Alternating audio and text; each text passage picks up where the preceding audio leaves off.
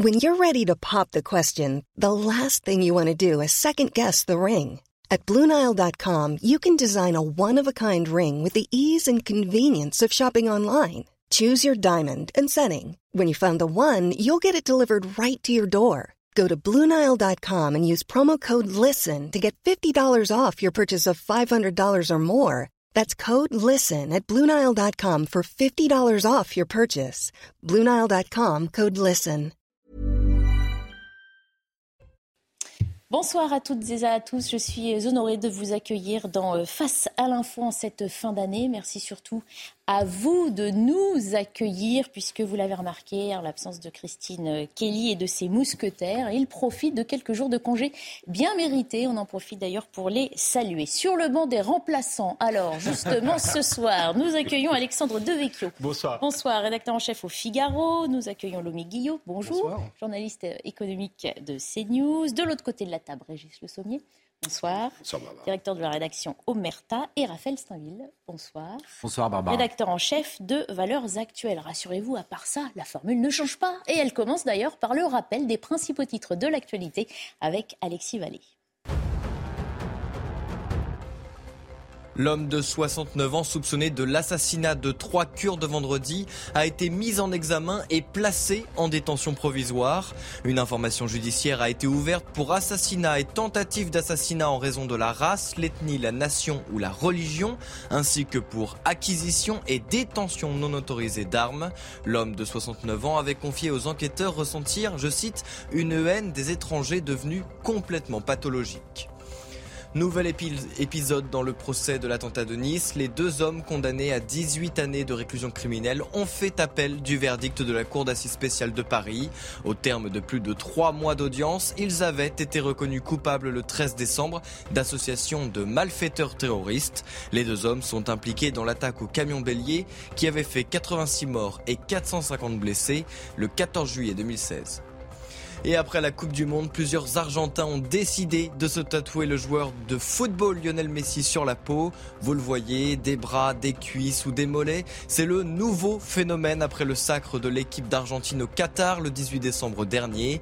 L'image de leur idole embrassant le trophée de la Coupe du Monde est devenue un véritable emblème. Nous sommes le lundi 26 décembre. J'espère que vous avez passé de belles fêtes de Noël. Et vous, messieurs, comment allez-vous? Comment s'est passé ce week-end? Bah, C'était parfait, superbe. C'est toujours bien les fêtes. Oh, on s'en réjouit les fêtes. Ça manque un peu. Oui, très, très bien également en famille. C'était un bon moment. voilà. Oui, en famille au sens très large. Oh, très large. Ça veut dire quoi 20 personnes 30 personnes Oui, plus. Ah, ouais.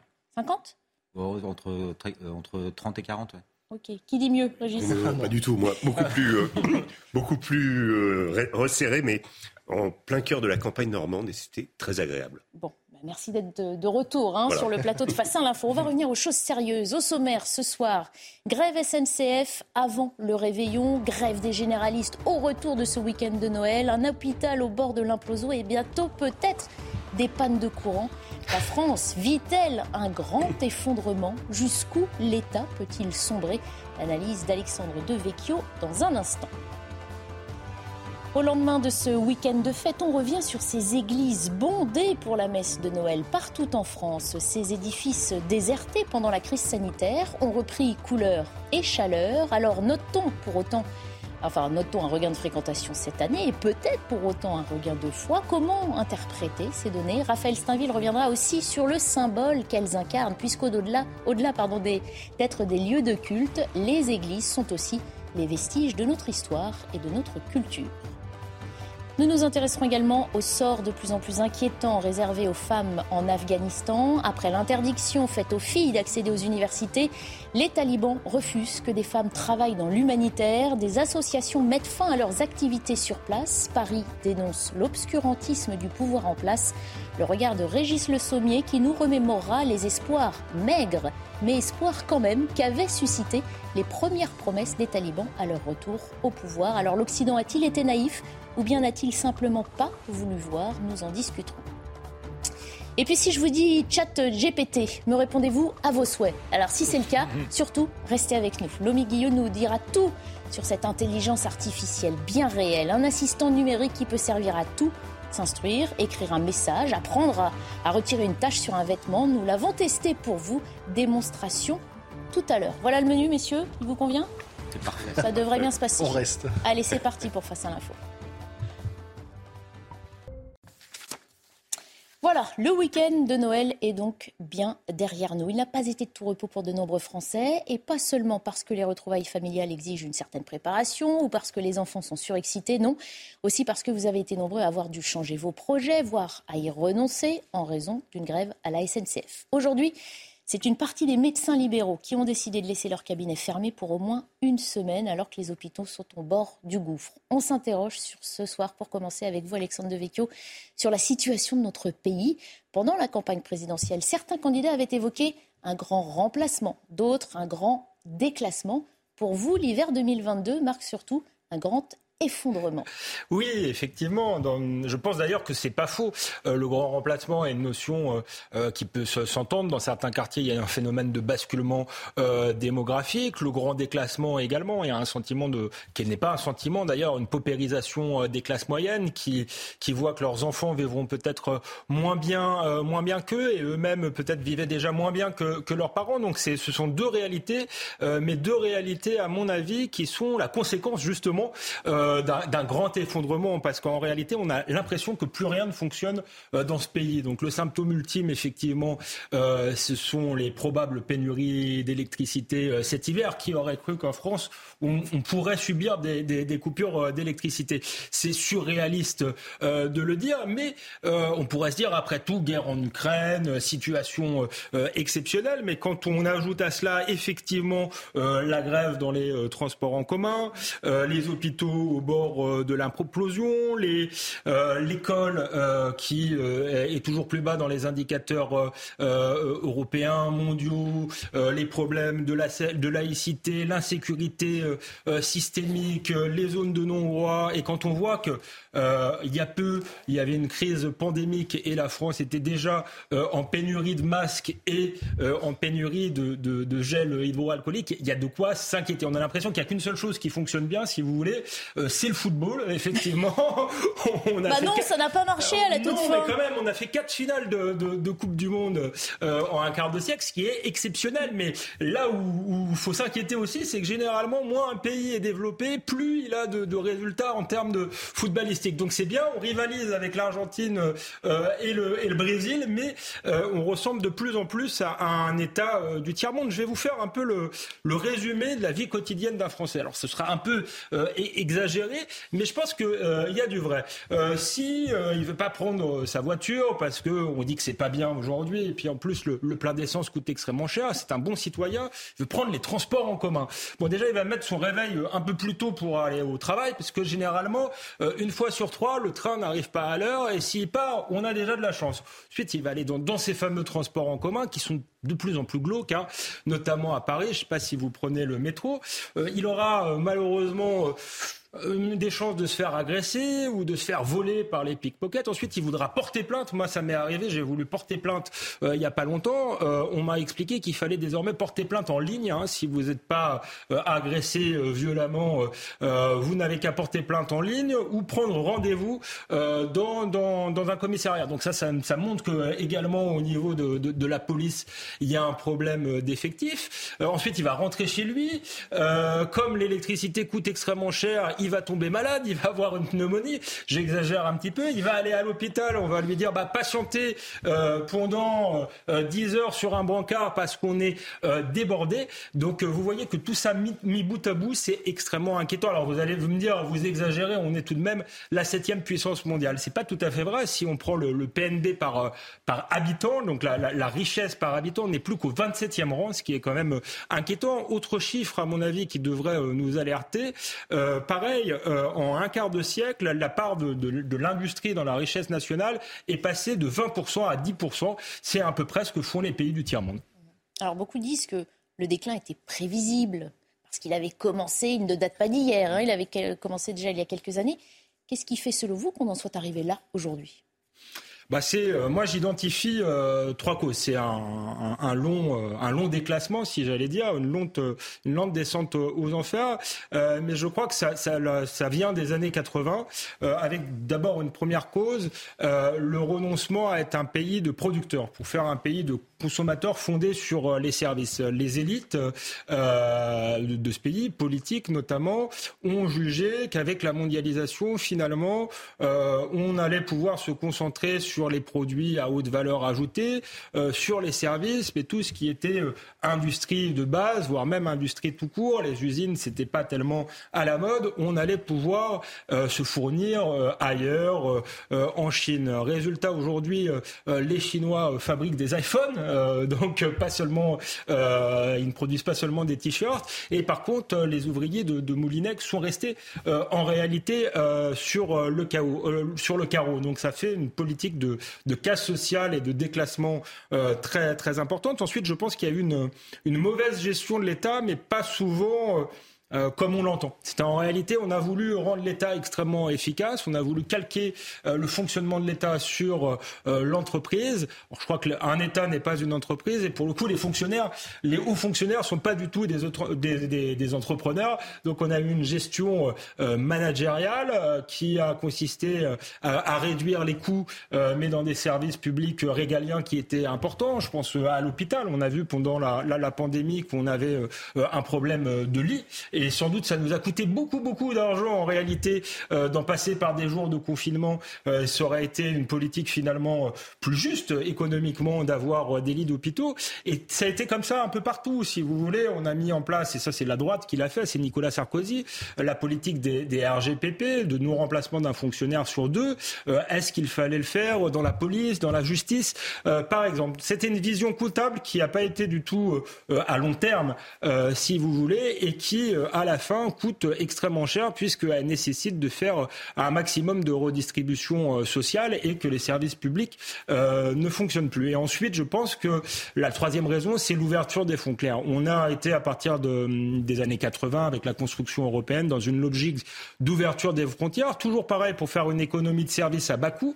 On a fait venir une main d'œuvre euh, bon marché, mais en réalité, cette main d'œuvre bon marché a un coût social, a un coût en matière de sécurité, en matière de santé et surtout on a fait vivre, venir des gens trop vite, trop nombreux, qu'on n'était pas capable d'intégrer. Et là encore, c'est peut-être le plus grave, au-delà de tous les dysfonctionnements que j'ai cités, euh, on a l'impression qu'on a un pays de plus en plus fracturé, archipélisé, où il n'y a plus aucune cohésion nationale. Donc voilà pour le. Euh, j'ai tressé ça à, grands traits, mais je crois que ce sont les trois causes principales euh, d'une forme très profonde de déclin. Et pourtant, hein, dans le même temps, on sait que de nombreux moyens ont été alloués, les dépenses publiques, les prélèvements aussi, n'ont cessé de s'alourdir. Oui, vous avez raison. Euh, la dette française fait 100%, plus de 100% du, PIB.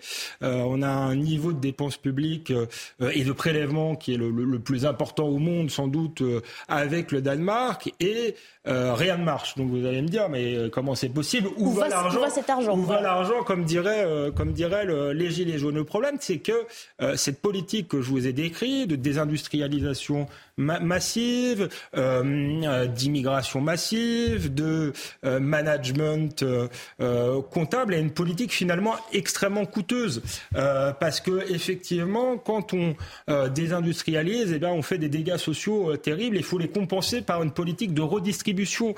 idem en termes d'immigration. Certes, ça peut permettre de payer l'addition un peu moins cher au restaurant, mais quand les gens ne parviennent pas à s'intégrer, je rappelle que parmi l'immigration, il y a deux fois plus de chômeurs que euh, parmi la, la, la population de, Français. Donc ça a aussi un coût euh, euh, social extrêmement important. donc si vous voulez, on, a voulu faire des économies sur les, services publics essentiels, ceux qui permettaient la cohésion nationale. on a voulu voilà désindustrialiser, mais ça coûte extrêmement cher en réalité en termes de, de, redistribution. En fait, dans les, les dépenses publiques, il y a trois postes de il y a le, poste de, dépenses de fonctionnement, euh, le poste de dépenses d'investissement et le poste de dépenses sociales. En fait, euh, en, dépenses de fonctionnement, euh, c'est pas ça qui a explosé. les dépenses de fonctionnement, c'est ce qui permet justement d'avoir des services publics de, de, de qualité. Ça, on a rogné tout le temps sur les dépenses de fonctionnement.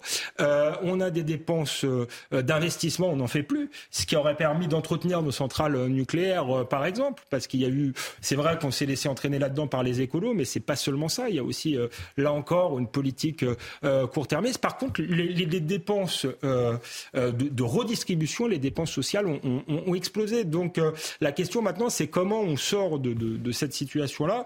Euh, moi, je pense qu'il faut d'une part euh, avec les politiques comptables à court terme. Il faut quand même rebâtir euh, un État avec des services publics forts, un État régalien qui profite à tout le monde. Il faut arrêter, c'est ce que je disais, avec la logique d'ouverture des frontières, puisque elle ne permet plus, ça permet plus d'intégrer et ça a un coût social très très important. Et il faut renouer tout simplement avec une politique de souveraineté. On peut plus euh, se contenter de dire on est un pays de service, on doit euh, également produire des choses pour exporter.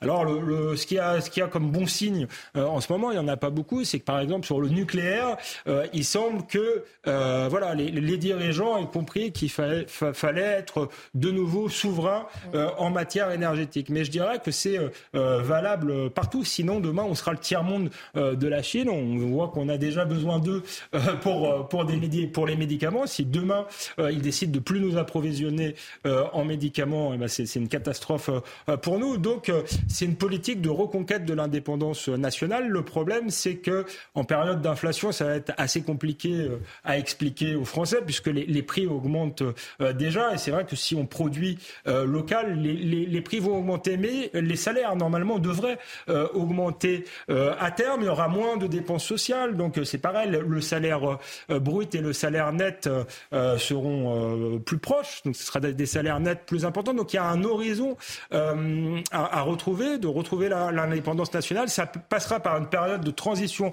euh, difficile, mais je crois que les, Français sont capables, capables de l'entendre du moment qu'ils aient des politiques qui ont une vision à long terme. Je crois qu'il faut en finir avec le court, court-termisme et renouer avec une vision à 5, 10 ans de redressement de la France. Non seulement ils en sont capables, mais ils en ont besoin, parce que le tableau que vous avez dressé, il est plutôt pessimiste, et pourtant, il faut donner espoir aussi à notre jeunesse, parce que grandir dans un pays qu'on décrit comme on vient de le faire, c'est vrai que on a l'impression qu'il faut recommencer tout à zéro, non?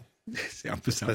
ça, ça, va être compliqué. Oui, ça va être compliqué. Puis surtout, le gouvernement a-t-il, donne-t-il en ce moment, des, à part dans le nucléaire, des, des, des, signes qu'il pourrait justement euh, vraiment s'atteler à tous ces sujets? Non, on n'a pas forcément, euh, on n'en a pas forcément l'impression. C'est vrai que Emmanuel Macron, au moment de la pandémie, avait fait les bons constats. Il avait dit c'est fou euh, euh, de produire même nos, aliments à l'autre bout du monde, nos médicaments ah, à, l'autre bout du monde. Il avait dit on renoue avec une forme de souveraineté nationale, européenne. Mais c'est vrai qu'on a, on n'a pas vu grand chose à part la création du, du commissariat au plan pour pour Bayrou, mais on ne sait pas très bien ce qui, ce qui, ce qui planifie François François Bayrou. Donc euh, voilà, on aimerait des éclaircissements là-dessus.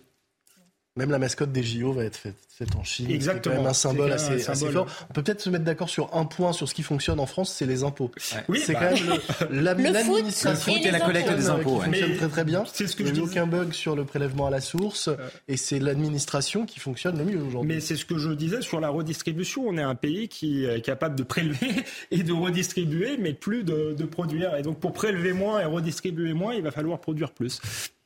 Merci beaucoup Alexandre pour cet euh, éclairage. On change de sujet. Au lendemain de ce week-end de Noël, on revient maintenant sur euh, cette occasion de se retrouver en famille ou entre amis, que l'on soit pratiquant ou non, que l'on soit chrétien ou non d'ailleurs. Évidemment, les plus croyants, eux, n'ont pas raté la messe de Noël. Il faut dire qu'après deux ans et demi de pandémie, pendant laquelle certains avaient pris l'habitude de suivre la messe à la télévision, eh bien, les fidèles étaient heureux ce week-end de pouvoir renouer avec la prière et les chants dans leur paroisse. Résultat, de nombreuses églises étaient pleines à craquer ce week-end. Dans certaines, les bancs manquaient hein, pour que chacun puisse être assis.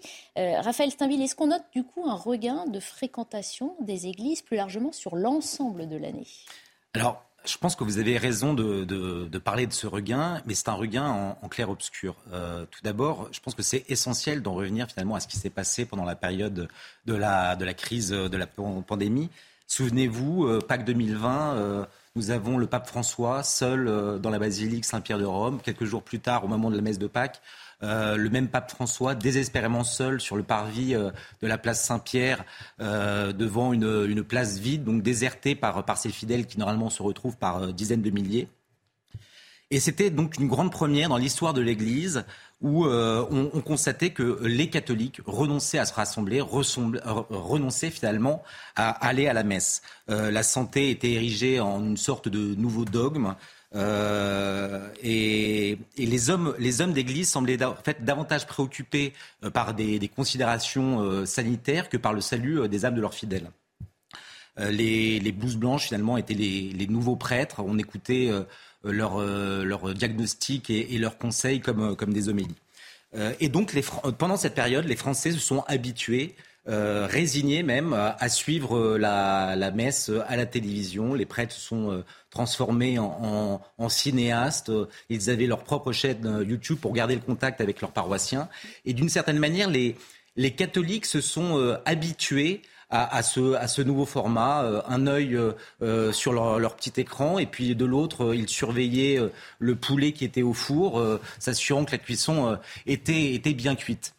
Mais, mais, plus sérieusement, en fait, ils ont vécu quand même très douloureusement cette période, très douloureusement parce qu'ils ont été privés de, ce qui est le sommet de, la vie chrétienne pour, un catholique, qui est la, la participation à la messe et la communion heureusement, hein, cette drôle d'époque est, révolue, les interdictions, euh, les restrictions, les jauges aussi, hein, qui limitaient le nombre de, fidèles ou de, spectateurs, hein, tout ça a pris fin. Est-ce que ça veut dire qu'on a assisté, du coup, depuis, à un retour à la normale? En d'autres termes, est-ce que les églises sont autant fréquentées aujourd'hui qu'elles ne l'étaient avant la pandémie Je pense qu'il ne faut pas se mentir ni euh, s'illusionner. Euh, la fin de la, la rubalise dans les, églises n'a pas euh, permis le retour de l'intégralité des, fidèles. Alors il y a un certain nombre de personnes, notamment parmi les plus âgés, euh, parmi les plus âgés des pratiquants, qui ont finalement euh, euh, renoncé à aller encore à l'église, participer à, la messe dominicale, d'abord par, peur encore, par crainte du, virus. C'est noté par un, certain nombre de prêtres qui ont constaté de manière très visuelle qu'un certain nombre de paroissiens n'étaient pas, pas retrouvés, retournés à l'église. Donc la pandémie y est pour quelque chose, mais euh, elle n'est pas responsable de, tout, en tout cas. Euh, finalement, ce, phénomène, il vient de, bien plus loin. Euh, ça a été très bien dit, très bien analysé, notamment par, Jérôme Fourquet dans l'archipel français. La pratique religieuse euh, des, catholiques en France est en, baisse constante depuis des années. Alors quelques chiffres juste pour, situer euh, l'ampleur du phénomène. Euh, dans les années 60, 94% des, Français étaient baptisés et 25% d'entre eux allaient à la messe tous les dimanches. Aujourd'hui, dans, toutes les enquêtes d'opinion, les sondages, la pratique dominicale tourne autour de 2%. Et, et encore, il faut dire que sont considérés comme catholiques pratiquants des catholiques qui vont à la messe au moins une fois par mois. Donc on a déjà changé de curseur et, on n'en est, est qu'à 2%. Euh, Jérôme Fourquet, dans, une, formule que je trouve assez définitive, euh, analysait ce, phénomène et parlait euh, de, finalement de, cet effacement du religieux et de l'avènement du consumérisme triomphant en disant en 60 ans on est passé de la messe dominicale au dimanche chez Ikea. Alors pire, Selon un, sondage euh, de l'IFOP paru en 2021, pour la première fois euh, depuis que cet institut interroge les Français sur leur rapport aux religions, ils étaient une courte majorité de Français à admettre ne pas croire en Dieu, 51% pour être précis. Athées et agnostiques sont désormais majoritaires en France. Donc la France, fille aînée de l'Église, qu'as-tu fait des promesses de ton baptême euh, Interrogé Jean-Paul II. Euh, en 80 lors de son, de son voyage euh, en France euh, au Bourget, ben voilà, on, en voit aujourd'hui les résidus. Et pourtant, on vient de le dire, les églises étaient pleines à craquer ce week-end. Comment, comment on explique ce paradoxe Oui, il y, a quelque chose d'un petit peu paradoxal. voilà quelques jours, le, pape François accordait un entretien à la télévision italienne et il déplorait, il déplorait que nous vivions un Noël triste dans une planète tourmentée. Une référence, bien sûr, à la guerre qui sévit toujours en Ukraine. mais c'est peut-être précisément parce qu'on vit dans une période tourmentée et que les Français en général et les catholiques en particulier euh, ressentent un, besoin euh, quasi impérieux de pouvoir euh, se, retrouver, de célébrer Noël, cette fête de l'incarnation de Dieu fait homme, qui est d'abord une fête de l'espérance. Donc, quelles que soient les circonstances, et, même dans les périodes les plus tourmentées de, l'histoire mondiale, on va dire, les hommes n'ont jamais cessé de célébrer Noël. Donc, depuis l'instauration de, cette célébration au IVe siècle par le pape Libère, alors, ni la Grande Peste, ni la Grande Guerre n'ont mis fin à ces célébrations. Qu'on songe d'ailleurs au film de Christian Carion, Joyeux Noël, qui était sorti en 2005.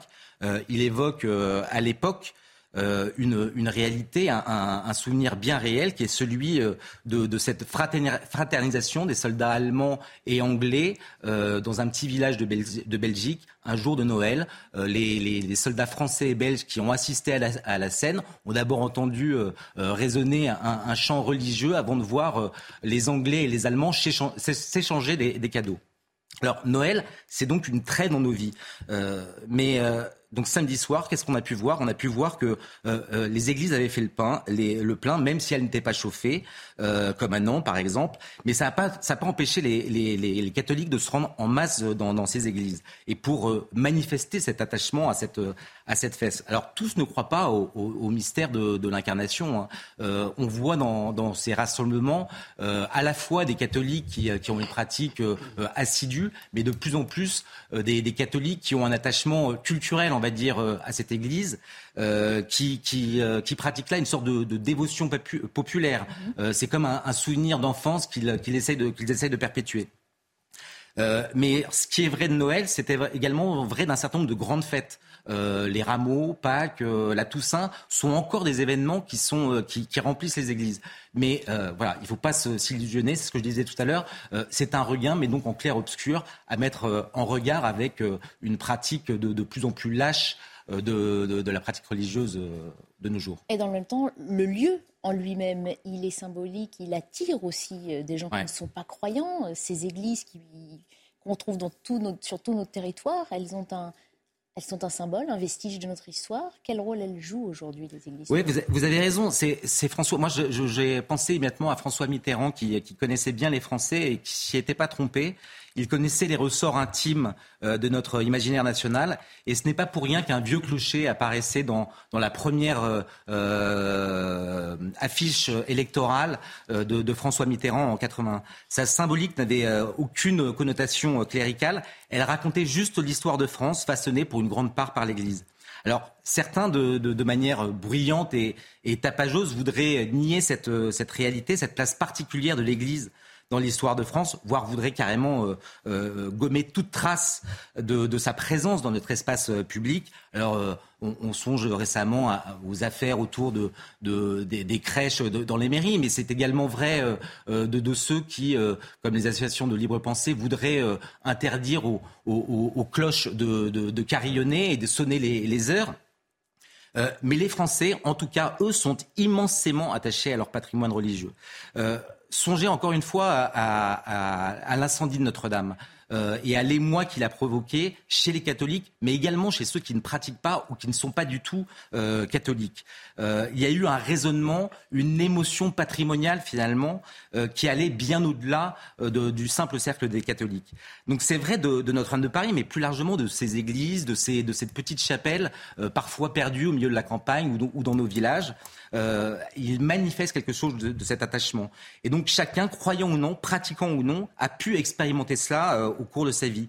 Euh, quand la porte de ces églises n'est pas, pas fermée, ils peuvent voir des retables, des tableaux et, et, sentir quelque chose qui, qui, est de, de, de l'histoire de, de, notre pays.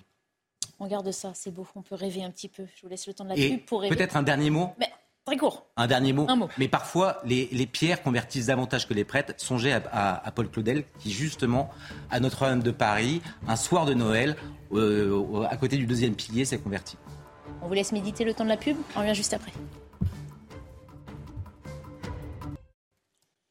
19h30, bienvenue dans Face à l'info. Si vous nous rejoignez, on va reprendre notre discussion dans un instant. On évoquera la situation euh, des femmes en Afghanistan. D'abord, le flash info d'Alexis Vallée. Les médecins libéraux sont appelés à faire grève à partir d'aujourd'hui et jusqu'au 2 janvier. Ils réclament une hausse du tarif de la consultation et une amélioration de leurs conditions d'exercice. Un mouvement qui s'annonce toutefois moins suivi que celui de début décembre. Une tempête hivernale frappe les États-Unis. Des vents glacés balayent le centre et l'est du pays depuis des jours. La tempête a fait plus d'une quarantaine de morts. Des dizaines de milliers d'Américains se sont également retrouvés sans courant le jour de Noël. Et dans l'Asie, les relations entre les deux Corées se tendent. La Corée du Sud a accusé son voisin nord-coréen d'avoir fait voler plusieurs drones à la frontière. Elle a répliqué en tirant des coups de semonce pour les repousser. Un avertissement de Séoul qui a également déployé des avions de chasse et des hélicoptères de combat.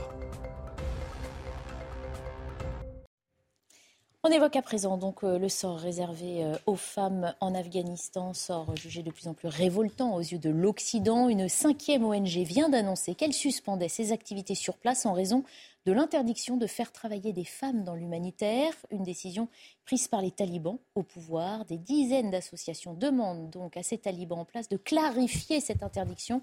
Un responsable de l'ONU a prévenu que si les talibans campaient sur leur position, il serait désormais très difficile de poursuivre le travail des humanitaires sur place, la France dénonce l'obscurantisme des talibans. Régis Le Sommier, cette euh, situation inquiète encore un peu plus, doit-on dire, sur le sort des Afghanes, des femmes présentes sur le territoire afghan. Elle nous éloigne aussi énormément euh, des espoirs qui étaient maigres, hein, je l'ai dit au début de l'émission, mais les espoirs quand même liés aux premières promesses qu'avaient faites les talibans à leur retour au pouvoir. Oui, tout à fait. C'était il y a un an et demi. On s'était tous un peu pris à rêver à l'époque. Le leitmotiv, c'était les talibans ont changé. C'est pas les mêmes talibans que ceux qui avaient pris le pouvoir en 1996 et qui étaient restés jusqu'en 2001, jusqu'à ce qu'ils soient chassés du pouvoir. Alors à l'époque, on se souvient euh, en particulier des paroles de Jean-Yves Le Drian, je le cite, qui avait dit à propos des talibans, il faut un gouvernement inclusif qui réponde aux, aspirations de la, population. Et il expliquait, ce n'est pas la même génération que ceux qui ont contrôlé l'Afghanistan, j'ai déjà dit, ils ont annoncé qu'ils respecteraient les droits acquis au cours des 20 dernières années en Afghanistan en, Afghanistan. Alors, le ministre, à l'époque, dès, cette époque-là, s'était vu traité de naïf, mais il n'avait pas entièrement tort. Parce que le retour des talibans au pouvoir à l'époque, on, l'a oublié un petit peu aujourd'hui, mais il ne s'était pas euh, manifesté par euh, des exécutions publiques. Euh, les stades, vous vous souvenez, en 96, avaient été utilisés pour, pour exécuter notamment des femmes. il n'y avait pas ces cohortes d'exécution, ce bain de sang. Moi, je m'étais rendu en Afghanistan en juillet, j'avais passé du temps justement avec les talibans, qui professaient une certaine ouverture.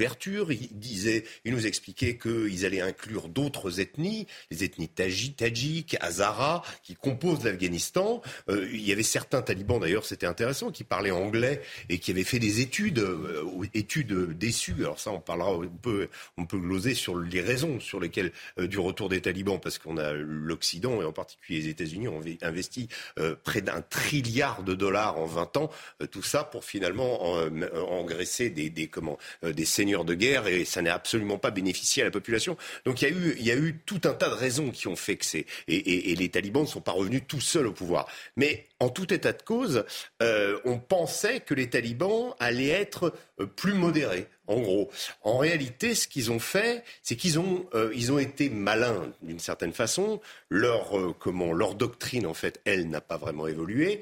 Mais eux ont fait en disant, D'abord, ils ont, ils ont accueilli la presse. Ils ont dit, ils n'ont pas fermé le pays. On s'était dit, quand les talibans vont revenir, ça y est, c'est fini, ça va être une nouvelle Corée du Nord sur la, euh, carte du monde. En fait, pas du tout. Ils, ont, euh, autorisé euh, la presse occidentale à venir, ils se sont montrés, etc.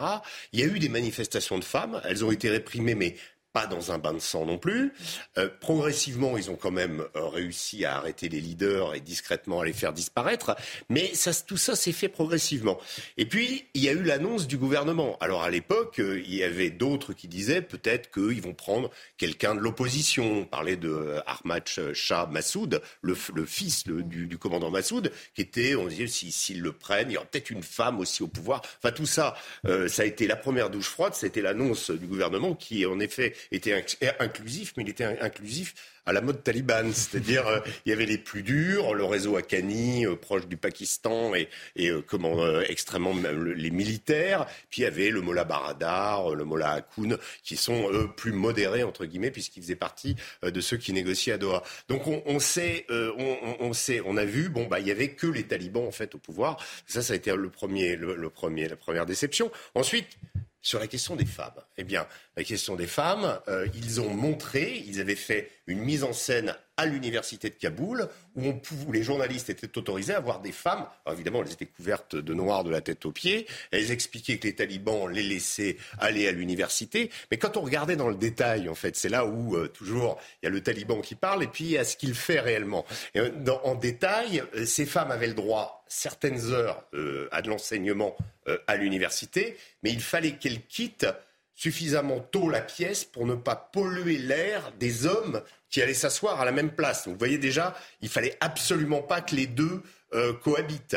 Donc progressivement, ça a été euh, comment une restriction après l'autre. Euh, l'imposition aussi l'été dernier de la burqa en public. Ça, ça a été une nouvelle douche froide.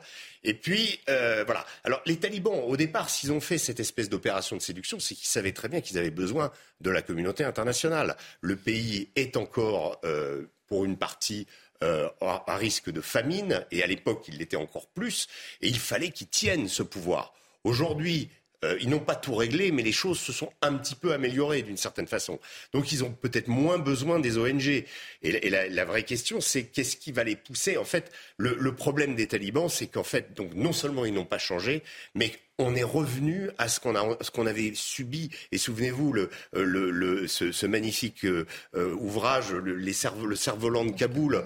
Euh, pourquoi le cerf-volant? Parce que Kaboul, au moment au pire moment des talibans, était, était devenue la ville où on édictait des interdits. Et tous les jours, les interdits changeaient. Et tous les jours, il y avait une nouvelle, jusqu'à ce qu'on explique qu'il ne fallait pas euh, que les enfants utilisent de cerf-volant parce que ça pouvait perturber euh, euh, la relation avec le divin ou des choses complètement... voilà. Donc en fait, ils arrivent toujours à trouver quelque chose. Là, ils sont un peu mis au pied du mur parce qu'il y a les, associations humanitaires qui s'en vont. Vont-ils décider d'aller jusqu'au bout avec ce droit? Et je terminerai euh, ce, cet exposé sommaire par quand même une réalité qui nous ramène à l'atroce euh, condition de la femme afghane. Qui est, je, vais citer David Martinon, vous savez l'ancien euh, ambassadeur de France à Kaboul, euh, qui, qui, a, qui, a, écrit ce matin un tweet parfaitement sensé qui, qui raconte en fait euh, les talibans, le 24 décembre, ont décidé euh, d'arrêter euh, la formation du personnel médical, d'interdire aux femmes de, participer aux, ONG. Et, David Martinon écrit Qui soignera les Afghanes puisque seules les femmes médecins et infirmières peuvent approcher celles-ci? S'il n'y a plus de femmes médecins, plus d'infirmières, il n'y a plus de soins pour toutes les femmes afghanes. Voilà la réalité de la conditions féminines en Afghanistan aujourd'hui. Ça veut dire qu'au-delà de ces belles paroles hein, et des apparences, puisqu'ils ont joué le jeu de l'Occident, pourrait-on dire, ils n'ont jamais changé de point de vue sur la femme. Ça veut dire que l'Occident a été naïf ou qu'il n'a simplement pas voulu voir?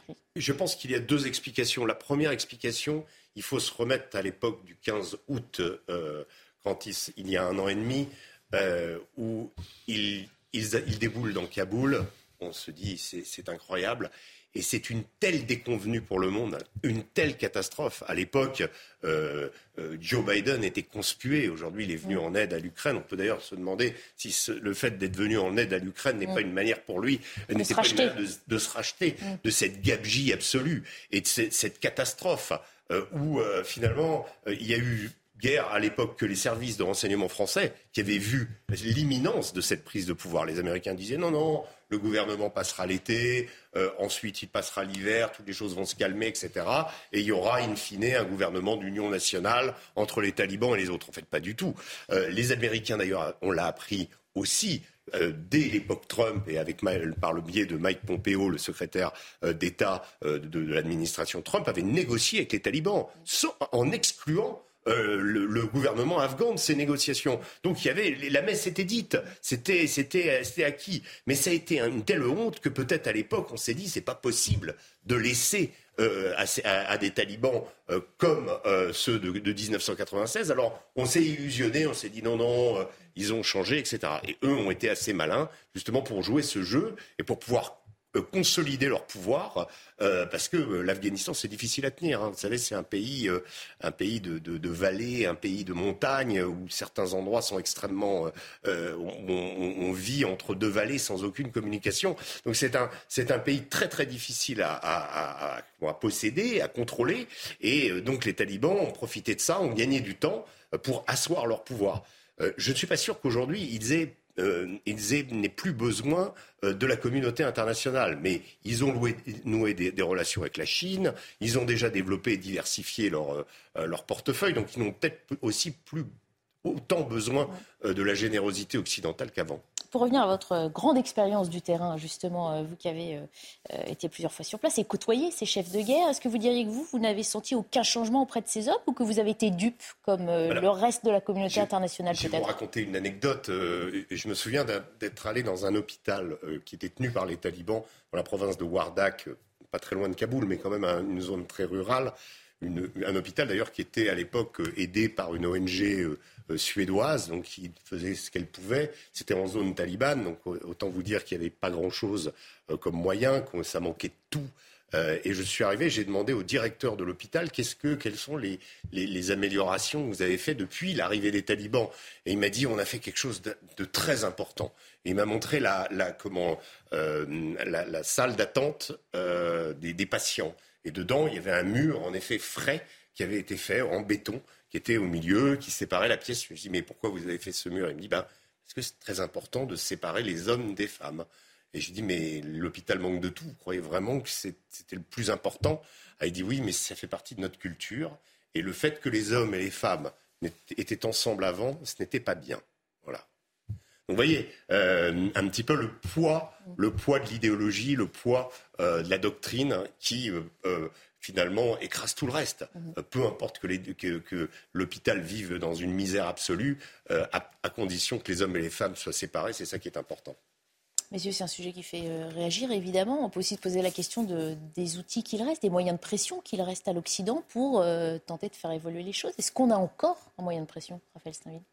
Alors, c'est une, une, grande question, mais d'une certaine manière, le, le, retrait des Américains précipité euh, euh, est déjà un élément de réponse. C'est-à-dire qu'en fait, euh, leur, leur, départ d'Afghanistan était le signe qu'il est très compliqué de faire changer les, les, choses. On a compris qu'imposer la démocratie à l'autre bout du monde, loin de notre culture, ça ne marchait pas. entre les, les, talibans qui pratiquent une charia hard et d'autres euh, d'autres Afghans qui pratiquent euh, néanmoins aussi la charia de manière peut-être un peu plus modérée, mais qui, restent quand même euh, des, musulmans radicaux, c'est compliqué de, parfois de, s'y retrouver. Et il y a probablement une naïveté presque à imaginer que tous les, ennemis des talibans seraient éligibles finalement au droit d'asile, parce qu'en fait, un certain nombre d'entre eux, peu ou prou, sont assez semblables à, euh, euh, leurs frères ennemis sur le terrain.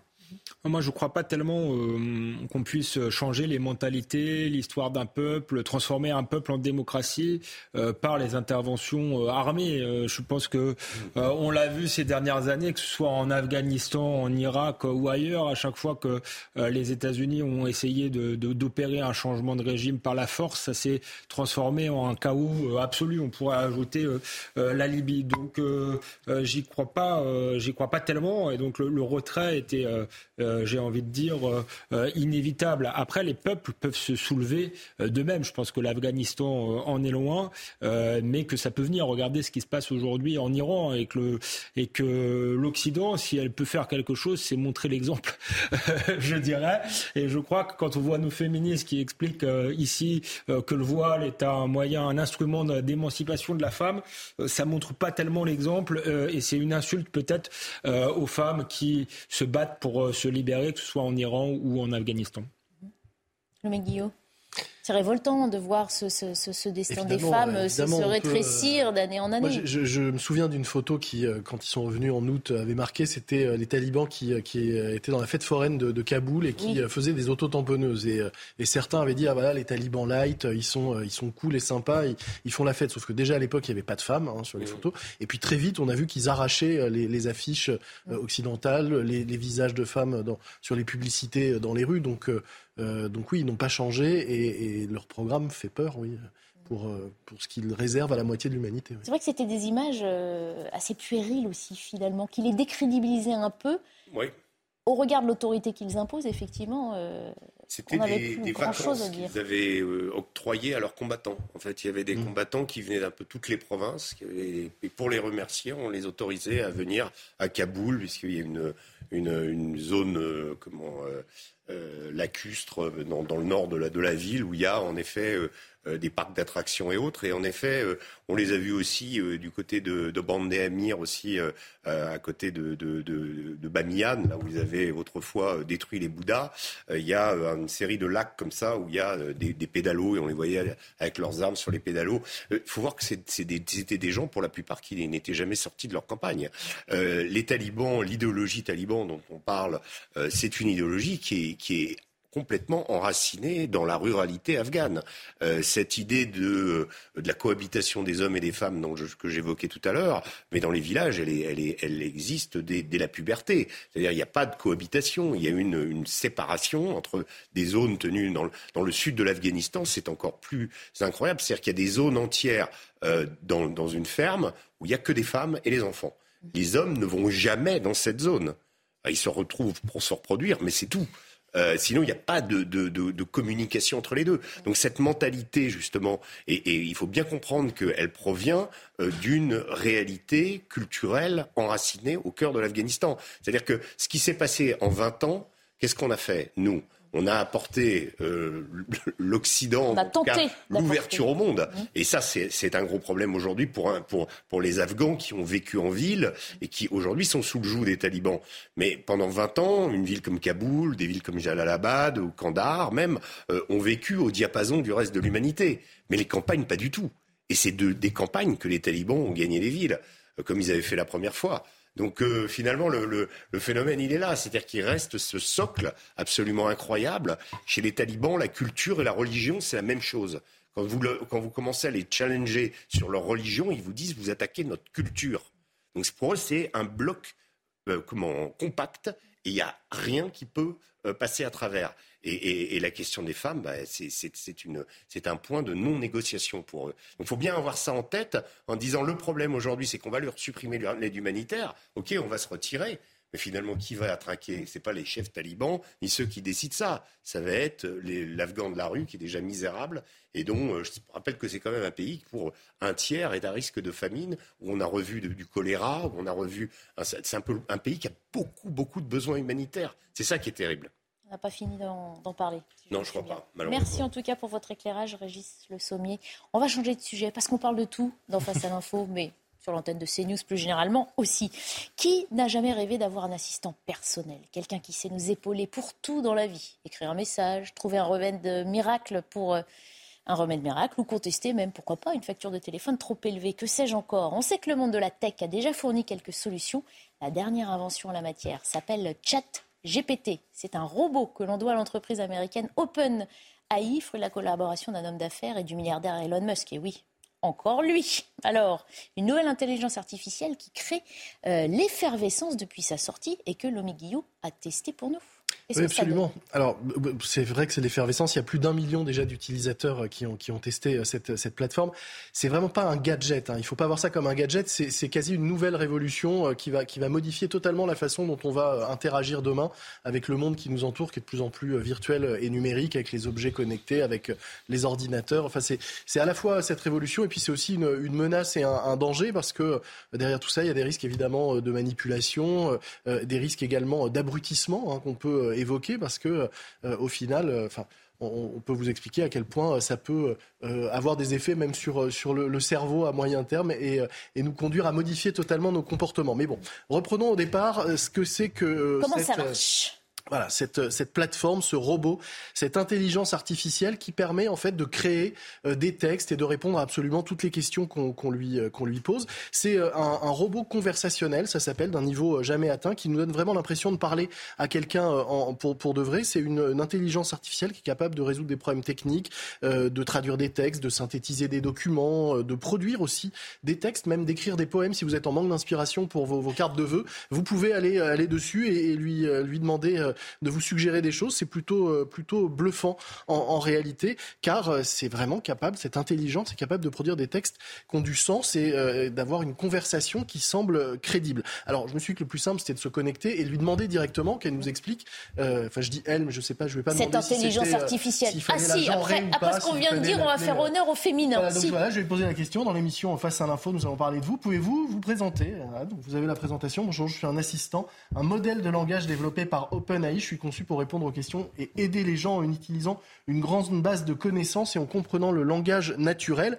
Je lui ai ensuite demandé si elle voulait venir avec nous euh, ce soir sur le plateau, mais elle m'a répondu Je suis désolé, je ne suis qu'un programme informatique, je n'ai pas la capacité de participer à des émissions de télévision et de radio. Vous verrez aussi qu'il y a un. C'est dommage, si jamais elle change d'avis, vous lui demandez l'exclusivité pour nous. Hein, Exactement. Bah, finalement, c'est une forme d'interview euh, assez euh, inédite. Alors, plus sérieusement, il faut comprendre que cette intelligence artificielle est née après des décennies de recherche. Hein. Ça a démarré dans les, années 60 sur la façon de simuler euh, le langage. Chat GPT est plus récent, mais il a été nourri pendant des mois par des quantités invraisemblables et astronomiques de données. Il a lu quasiment, hein, ce robot, tous les textes disponibles sur Internet. Il s'est gavé de données pour les analyser et pour ensuite être capable de les, imiter, parce que évidemment, il faut le dire, il s'agit d'imitation. C'est pas une intelligence qui est douée de parole, qui est capable d'émotion, de sens. C'est vraiment une imitation du langage. La machine singe le langage, elle parle pas, elle singe la pensée, elle ne pense pas. Hein, parce que dans intelligence artificielle, ce qui est important, c'est artificiel, évidemment, c'est pas euh, intelligence.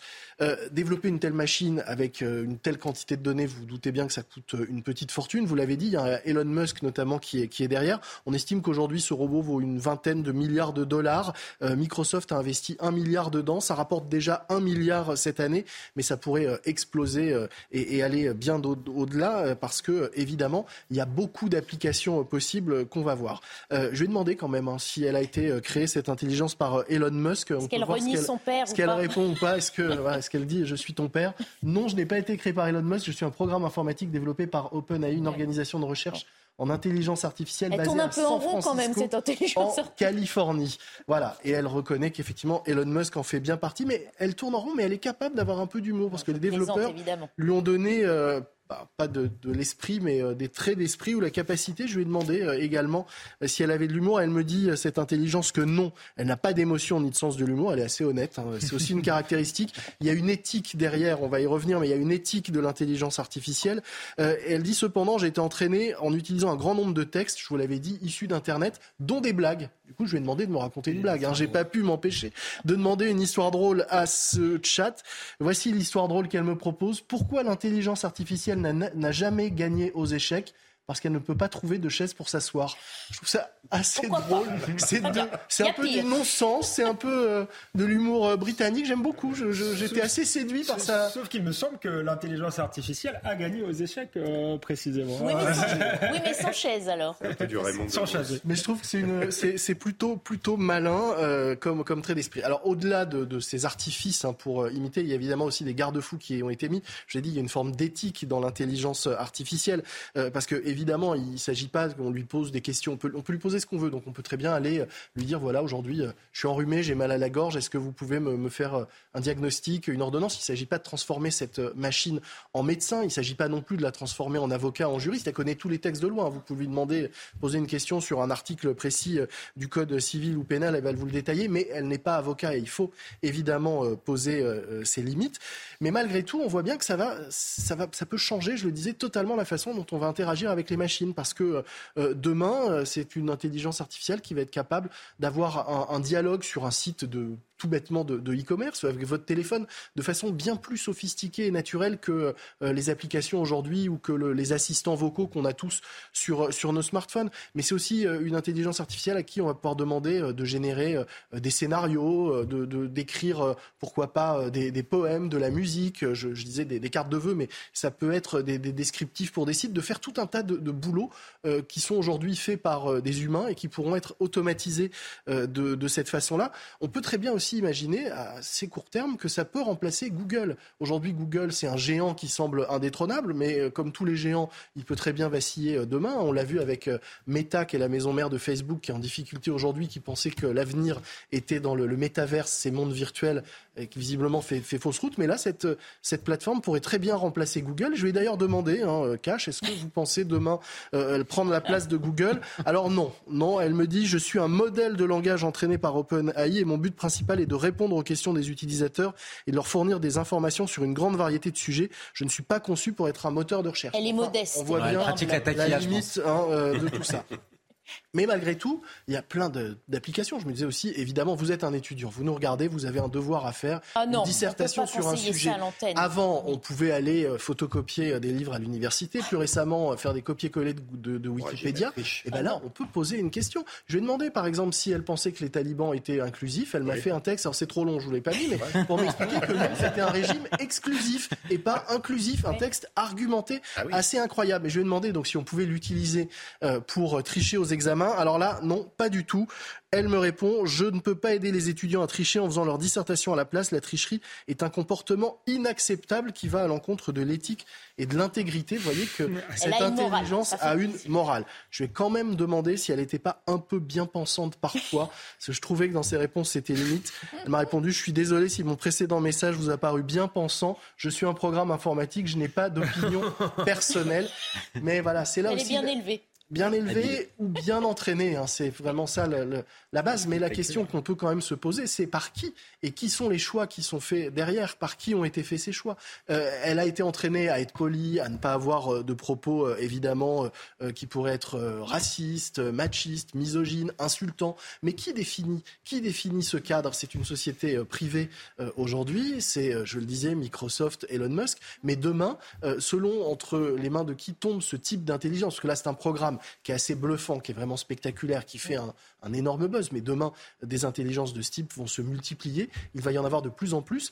Et avec un risque d'une mauvaise utilisation, ou le risque aussi, je le disais, d'une forme d'abrutissement, parce que on ne va plus faire travailler nos neurones, on ne va plus créer de nouvelles connexions en, en, réfléchissant à un itinéraire qu'on va prendre, en réfléchissant à ça, associer... ça, c'est déjà le cas.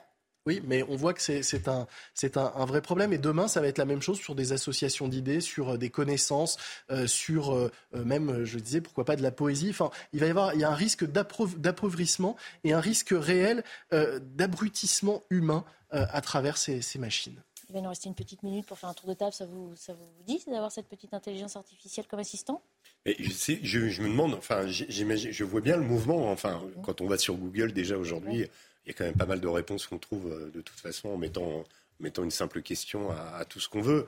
Maintenant, euh, ce qui, ce qui est c'est en fait ils, vont devenir meilleurs que nous. Enfin forcément, ils, ah bah, ils savent déjà beaucoup plus de choses. Euh, ils ont une capacité de mémorisation bien plus importante que le cerveau humain. Donc, donc ce qui est, ce qui est assez elles ne terrible, pensent pas. Elles ne pensent pas. Elles n'ont pas d'âme. Elles n'ont pas voilà, de pensée. Allez un mot de Raphaël pour savoir ce qu'ils en pensent aussi. Ah, c'est à la fois fascinant et effrayant. C'est un mélange. On en euh, revient à l'église. L'un des premiers métiers qui risque de remplacer, c'est les journalistes. ah bah merci. Ah bah on va terminer sur notre positif. Comme on a commencé finalement, euh, Alexandre. Merci hein, d'être euh, le positif de service. Merci en tous les cas d'avoir participé à Face à l'info euh, ce soir. Merci à vous. On se retrouve demain.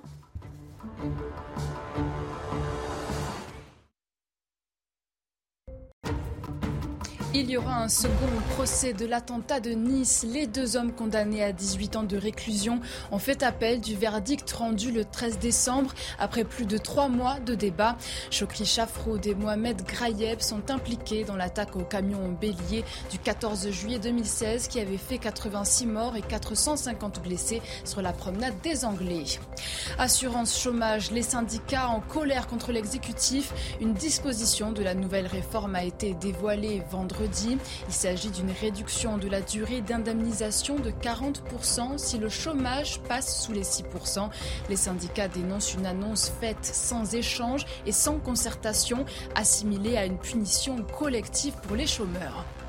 Covid-19 en Chine, la Chine dessert un peu plus la vis. Dès le 8 janvier, terminer les quarantaines obligatoires à l'arrivée dans le pays. Seul un test négatif de moins de 48 heures sera exigé pour entrer sur le territoire. Cette décision intervient au moment où la Chine connaît pourtant une flambée des contaminations depuis l'abandon début décembre de l'essentiel de ces restrictions sanitaires.